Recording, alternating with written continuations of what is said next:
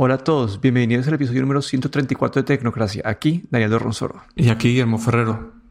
Bueno, esta semana tenemos varios temas pequeños y quería empezar como cerrando un poquito un seguimiento del episodio anterior en donde hablamos del futuro del Mac, de estos nuevos Macs. Y es que, pues acá la verdad es que todo lo que hablamos, eh, pues fue muy acertado y a todos los reviewers, a todo el mundo que ha conseguido eso, lo ha impresionado. La velocidad de sus procesadores es como corriendo aplicaciones nativas, es como casi la misma velocidad que un Mac Pro. Y corriendo aplicaciones no nativas, las corre como esas aplicaciones son emuladas o que son aplicaciones basadas en Intel, las corre igual de rápido que el Intel o un poquito más rápido. Es decir, que es como no tiene, no tiene pierde esta, esos nuevos Macs y para alguien como, no sé, como que hoy en día yo, yo edito pues el podcast, yo edito video con un computador de hace 6, 7 años y el hecho que yo pueda hacer esto con un MacBook Air y, y sea cuatro veces más rápido que mi, mi, computador, como que es algo que no me entra en la cabeza. Entonces, no sé, como que para mí el resumen de las reseñas es como, creo que estuvimos acertados con nuestro análisis en, en el episodio anterior y para mí es un futuro muy un futuro que promete mucho, un futuro muy brillante desde el, desde el punto de vista del Mac. No sé qué, no sé qué has visto vos, qué pensaste. Pues eh, sí, todas las reviews indican a que este procesador M1 pues está funciona muy bien, muy por encima en el desempeño que los Intel.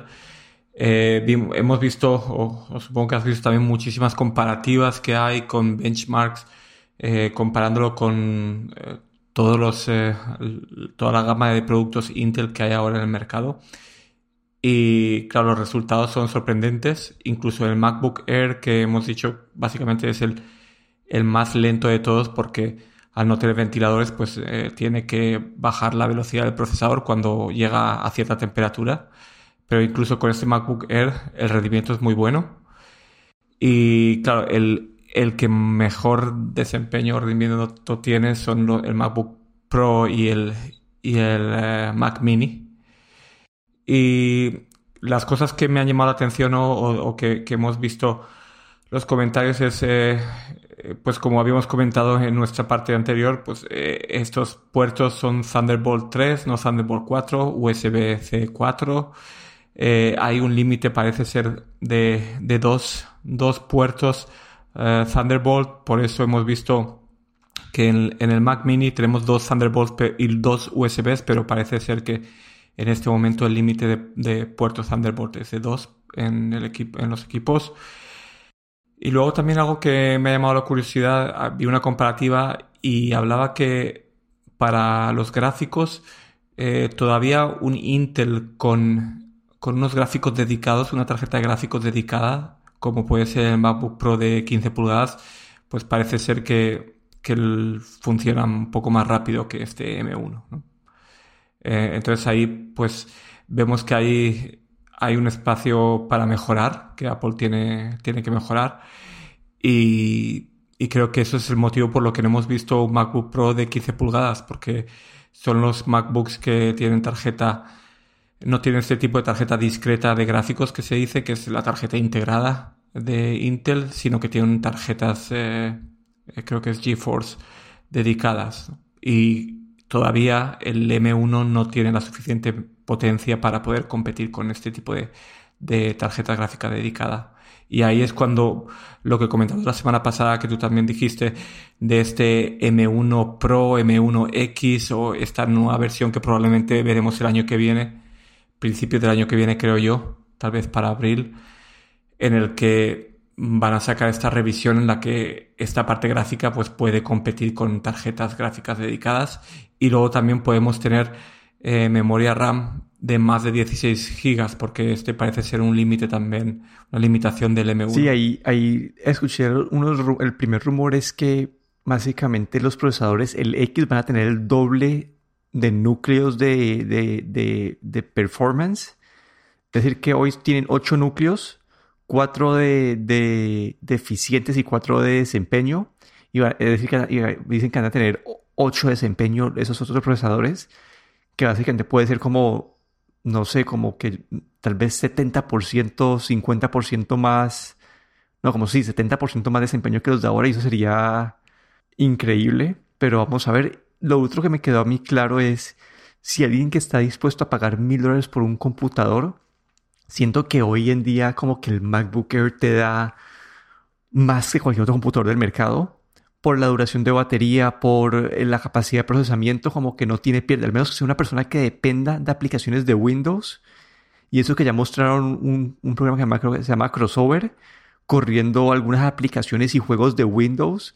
Y los juegos los corre pues no muy bien, pero es una emulación encima de otra emulación. Y para aplicaciones como, no sé, como un plugin de Excel o algo así, puede que esta doble emulación sea, eh, no sé, que funcione sin ningún problema. Entonces, no sé, siento que es una... Volver a recomendar un computador de Apple, no sé, creo que es fácil. Al menos que alguien no pueda pagar los mil dólares, ahí ya es otra, otra historia. Sí, la verdad es que desde el punto de vista de precios, estos eh, M1 están en la gama baja, digamos, de precios de tanto el MacBook Air como el MacBook Pro. Tienen unos precios muy competitivos. Y la verdad es que yo había estado también pensando en, en si valía la pena actualizar el, el, MacBook Pro de 15 pulgadas que tengo del 2019. Ahora que estoy viendo la gráfica, es una gráfica Raedon, creo que se llama, uh, Radeon Pro, eh, con 4 GB dedicados, el, el, que tengo yo. Y la verdad es que un, es un i9 también de 8 núcleos. Y por lo que he oído, pues este, este, dos, este MacBook Pro, pues todavía, digamos, puede ser, puede funcionar mejor que los M1, ¿no? Entonces, em, yo voy, por ahora voy a esperar el año que viene a ver lo que sacan, eh, a ver este nuevo M1X o este, este chip que es, es algo, digamos, necesario para poder continuar con esa transición, porque la, los, los Pro de 15 y 16 pulgadas todavía no, no han sido actualizados, pero bueno, Supongo que es cuestión de tiempo. No sé, pero yo estuve, yo estuve ayer, estuve a punto de comprarme un Mac Mini. No me digas. como, como dije, no, es que mi computador tiene siete años. Yo te había contado ya en un episodio anterior que yo me quería comprar el iMac. Pero como ahorita estoy como trabajando desde la casa y tengo que cambiar entre el computador personal y el, y el del trabajo, como mm, tener esa pantalla ahí no me servía. Y, y cuando vi los benchmarks que el Mac mini es cuatro veces o cinco veces más rápido que mi computador, como dije, no, eso es más que suficiente para mí, como que no necesito, como que no, no es que sea un incremento del 30%, no es como cinco veces más rápido. Entonces, pero cuando fui a buscarlo, el modelo de 16 GB todavía no, no, está disponible. Ah, no me digas. Entonces, no lo, no lo, eh, el, el, destino me salvó de una compra imprudente, impulsiva, impulsiva. Impulsiva, sí. La verdad es que el Mac Mini yo también he estado pensando porque eh, me he dado cuenta que tengo normalmente el MacBook Pro conectado al monitor que tengo de 27 pulgadas de 4K y muy pocas veces lo, desengancho y me gusta más utilizar el, el, el Mac conectado a la pantalla grande. Y el Mac Mini, pues tiene un precio muy bueno, muy competitivo. Claro que él iría por uno de 16 gigas de memoria y 512 de, disco. Y la verdad es que cuando normalmente cuando salgo de viaje llevo el iPad. Normalmente no, no cargo nunca el, MacBook Pro de 15 pulgadas. Entonces a veces también he pensado, vendería el MacBook Pro y me compraría un, Mac mini. Pero bueno, después de ver estas reviews, sobre todo que comenta que los que estos M1 son buenos, pero una, una gráfica dedicada como la que tiene el MacBook Pro de 15 pulgadas, pues eh, es, no, no compite, ¿no? Entonces eh, pensé mejor esperar. Sí, todavía no, no le compita eso. Pero bueno, en otras noticias de Apple, otro seguimiento, un episodio anterior. Hace varios episodios hablamos de estas, eh, estas investigaciones de anticompetencia hacia Apple más que todo para esta batalla contra Epic por los, por, por las, por los fees que cobran por estar en el App Store por, de los pagos. Y esta semana inesperadamente Apple anunció que para los desarrolladores pequeños ya no les va a cobrar el 30%, sino que les va a cobrar solamente el 15%. Y aquí, no sé, acá tengo sentimientos no, no, encontrados, pero como siento que esto es una movida política, porque básicamente, bueno, uno, como lo estructuraron no me gusta. Básicamente, si, si una persona hace más de un millón de dólares en el App Store, como que no es como una rampa, sino que es como que un, como que un switch prendido apagado. Es como pasas del millón y te cobran el 30% en todo, lo, en todo lo de ese año y lo del siguiente año. Entonces hay un desincentivo. Si estás como, si estás, no sé, estás en noviembre y llevas 900 mil dólares vendidos, tenés más incentivo de, de, de, sacar tu app del App Store y dejar de vender y volver a empezar a vender el siguiente año para que no te cuenten este, en este millón de dólares porque no es, porque no es una beneficio que es como ese switch apagado y prendido. Y la otra, creo que esto es una forma de Apple de reducir el impacto financiero porque asumo que la gran parte de la plata del App Store la van a salir con compañías grandes, con esas aplicaciones, no sé, como, no sé, eh, no sé cuál es esa aplicación así, pero como que, no sé, un Netflix o las que uno pueda pagar de esas. Yo siento que son las que deben mover más que todos los ingresos. Y es una forma política de decirle, cuando vayan a investigar, decir, sí, nosotros apoyamos a los empresarios pequeños y a ellos les estamos cobrando menos. Como que siento que una movida de Apple sin, sin estar empujado por ahora de ningún tipo de regulación, de, de, actuar prematuramente para crear una imagen más positiva. es, una, es una imagen positiva, pero no resuelve pues todos esos problemas que de lo que están investigando. Entonces siento que es positivo. Ya como hablamos en un episodio anterior, yo estaba, yo estoy de acuerdo que si ellos quieren cobrar 30%, que cobren 30% porque es su plataforma y hay alternativas de plataformas. Y es una buena noticia para todos los desarrolladores pequeños porque básicamente les dieron a ellos un aumento del 20% en, su, en sus ingresos anuales. No sé qué pensaste vos de este anuncio, qué, qué, sí, qué pensaste al respecto. Pues yo lo vi, el anuncio en sí lo vi como, como un, una manera de de una manera de, digamos, de apaciguar. Apaciguar, sí, este, esto, estas sentimiento de culpa probablemente que tuvieron con todo el, el, escándalo, bueno, la que se armó con el Fortnite y, y con todo esto y con lo que, lo que Apple eh, cobra de los desarrolladores. Y más que nada lo vi como algo así. Luego también pensé en que cuál es un, qué es un pequeño desarrollador, pero como tú has mencionado esto de un millón de dólares al año, que ya es una cantidad bastante considerable y no sé realmente qué aplicaciones pueden llegar a hacer eh, ese millón de dólares si no son esas aplicaciones grandes como, como has mencionado, ¿no? Yo creo que los pequeños desarrolladores eh, no hacen, no llegan a esas cifras de, o pocas veces eh, llegan a esas cifras de, de ingresos lo veo bien, honestamente lo veo bien y lo veo como un incentivo para los pequeños desarrolladores que se, que se unan o que, estén un poco más motivados ¿no? para, para sacar sus aplicaciones. Pero como bien dices, eh, pues eh, a lo mejor es para pensárselo, ¿no? Si están llegando ya una cantidad de dinero que se acerca a ese millón de dólares, el, el, retirar la aplicación del App Store para no vender más, ¿no? Para, y volverla a poner el año siguiente. Lo que no sabemos tampoco es cómo eso lo va a controlar Apple, porque estoy seguro que tampoco probablemente no van a dejar de hacer una cosa así. O la otra cosa sería bajar el precio de la aplicación o ponerla gratuita durante los últimos meses. Sí, pueden hacer algo, así, pero yo creo que Apple tal, vez va a tener que rediseñar un poco el sistema, como que sea eh, que te cobren el 30% a partir de los ingresos de arriba de un millón de dólares. Como que no, que, que en el primer millón te cobren el 15% y a partir del primer millón de dólares te cobren el 30%. Así no tienes el desincentivo de, de...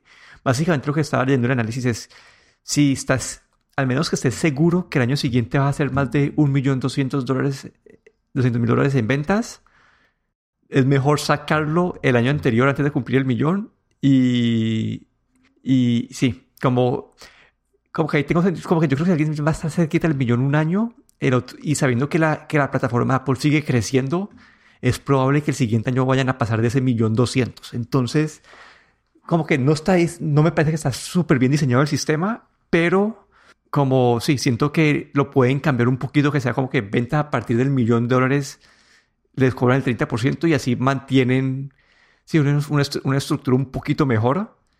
Y, pero sí, creo, que siendo una, para los desarrolladores, desarrolladores pequeños es una, una noticia muy buena.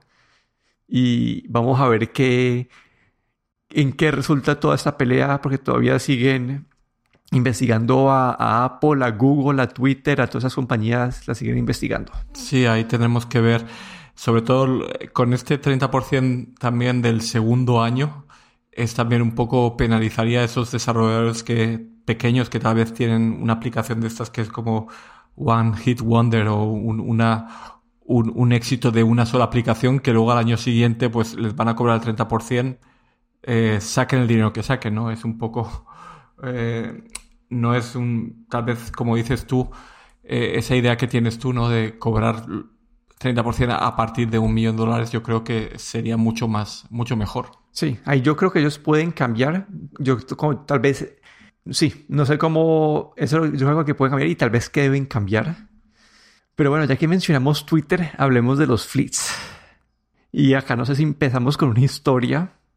Y hace ya varios años, eh, Snapchat sacó una función en donde vos podrías poner una, como que una, una imagen que queda eh, temporal en tu perfil y después se, borraba. Y eso se volvió famoso, esto ayudó a, a, Snapchat a conseguir un resto de, usuarios nuevos. Y después Facebook metió estas historias en, en, eh, en, Instagram. Después las metió en el Facebook, las metió hasta WhatsApp. Tiene historias que son este video que uno puede hacer usualmente en menos de un minuto y que desaparece después de cierto tiempo. Y esta semana Twitter eh, anunció o lanzó estas historias también, esto se llaman fleets, estas como mini videos, creo que en Twitter son de menos de 30 segundos, que desaparecen después de creo que 24 horas. Y, no sé, eso fue una guerra de memes como que mostrando como que, ah, sí, ahora tenemos historias en, en el microondas, tenemos historias en el, eh, en el Excel, como, como que todo el mundo que copiando que la gente está, están sacando estas, estas, esas funciones por copiar, como que sin pensar bien en el producto. Y acá hay varios puntos que, que quiero pues que, que, que pensemos, que, que, discutamos. Es uno, como que esto, esto pasa en el mundo de la tecnología porque no hay ninguna forma de proteger las ideas. Como que no hay una forma que, que Instagram, eh, que Snapchat hubiera haber eh, podido proteger esto. Lo segundo es que al no tener estas protecciones, puedes crear productos mucho más robustos. Y creo que Instagram es un mejor producto gracias a, estas libertades que hay en el mundo de la tecnología. Y después la tercera pregunta es si esto, como que, si Twitter debió replicar esto o no. No sé qué, qué, has pensado vos de los fleets. Pues la verdad es que mm, no me gustó la idea mucho. Y me parece que Twitter es, creo que es una red social que muy, muy diferente a Facebook, a Instagram, a Facebook Messenger. Y lo que lo hace especial y lo que lo ha hecho, digamos, yo creo que sobrevivir durante todos estos años, ¿no? La gente yo creo que en, utiliza, bueno, Twitter tiene muchas maneras, muchos usos diferentes, pero yo creo que ahí la gente no va a compartir con sus amigos cosas, sino que em, es más como compartir eh, em, ideas, eh, noticias, y la verdad es que esto de estos fleets o estas historias que desaparecen 24 horas, no, sé si, si tiene mucho sentido en Twitter. Eh, pero como tú dices, pues todos tienen ahora estas historias todo, en todas las redes sociales y Twitter no se quería quedar atrás. Pero no le veo que añada ningún valor a, a Twitter. Y honestamente, mm, yo no veo no le encuentro motivo para utilizar este tipo de historias en Twitter. Sí, ahí también toca mencionar que ellos también sacaron como notas de voz hace poquito. Yo utilizo un, cliente tercero para Twitter, es decir, que yo no veo ninguna de estas funciones nuevas y las veo cuando abro, abro pues el app de Twitter. Y no sé, como que siento que puede haber una utilidad para un pequeño grupo de personas, para las personas que son, hay, hay una gente que, que hace un tweet y lo borra después de cierto tiempo. Son como tweets temporales. Entonces, estas, estos fleets pueden cumplir con esa, con esa función. El problema es que son videos, ¿no? Como que yo la verdad en Twitter no veo tantos videos, como que lo veo, usualmente lo que yo veo es como que un comentario de un video, como que alguien comentando, me parece increíble que haya pasado esto y después ponen y, el video al que están respondiendo, pero nunca el video como la fuente de, transmisión de información. Y diciendo, para, para mí Twitter es una aplicación de texto principalmente.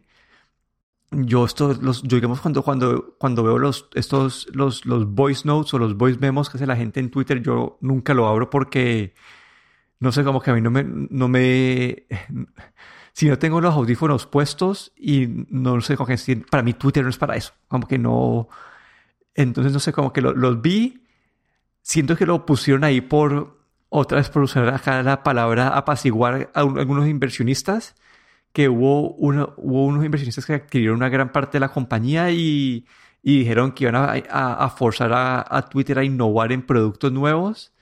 Y en teoría yo creo que este es el producto de esa innovación entre comillas. Y no sé, vamos a ver qué tanta gente lo utiliza. Vamos a ver eh, qué pasa con las, las, aplicaciones de terceros, porque yo, yo no lo puedo ver y me entero de, estas, de estos flits solamente cuando hablo la, la, principal. Pero para mí esto no, tiene una cabida en Twitter, especialmente para como, como yo utilizo Twitter. No sé si hayan personas que lo utilicen de una manera diferente en donde ese tipo de, ese, tipo de funcionalidad pueda agregar el valor.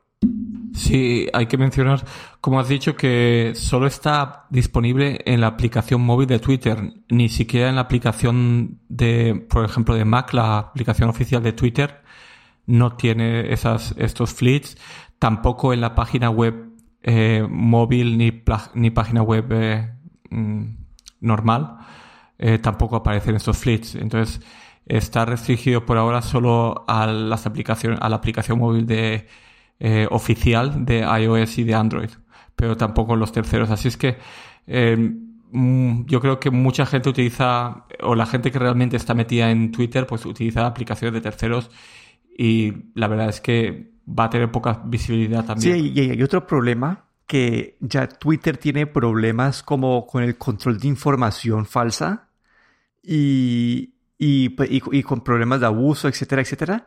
Y creo que esto le va a agregar un nivel de complicación más para poder seguir ese abuso, porque uno se desaparece, dos es una forma diferente de escanearlo, como que no pueden utilizar su escaneo de texto para identificarlo, sino que tienen que ver los videos, identificar el volumen y ver qué está pasando en el video. Entonces, agrega un nivel de complejidad adicional para todos esos problemas de abuso de la plataforma que ya tiene Twitter. Entonces, no sé, Vamos a ver qué pasa. Como que puede ser una función que ellos hayan implementado y que dejen que se muera pues orgánicamente y que dejen ahí sin, sin ningún valor. Puede que la quiten. Pero en teoría, como que acá es donde me, me, lo que me pone a dudar a mí de todo el concepto es que esto ya pasó por un, un, un piloto, creo que lo pasó por, creo que fue en Brasil que hicieron el piloto. Y usualmente cuando hacen este tipo de pruebas de A y B y ver cómo utiliza la gente la plataforma y si más gente utiliza la plataforma, por más tiempo o, o es una forma de ellos de meter propagandas nuevas en Twitter para como, como las historias de, de Instagram y todo eso. Entonces, sí, creo que si funciona en su mercado de piloto, debe ser que, aunque para mí, como Daniel, que no, lo, no le veo uso, puede que para la población común eh, o la población promedio si le encontrar el valor y sea una, una, funcionalidad buena para Twitter. Eso es lo que pone a mí a dudar, ¿no? Que esto ya pasó por, un, por, un, por una prueba piloto. Sí, ahora que mencionas tú eso, la parte de monetización, sobre todo para, para mm, gente famosa que está en Twitter, pues eh, puede que sea una manera de, de poner propaganda, básicamente de, eh, de emplazamiento de productos y cosas así puede que esa sea la principal función. Pero sí, vamos a ver si esto si sobrevive el futuro o no. Pero bueno, eso ha sido todo por el episodio de hoy. Aquí me despido. Daniel Dorronsoro en Twitter en arroba de Y aquí Guillermo Ferrero en Twitter arroba galletero.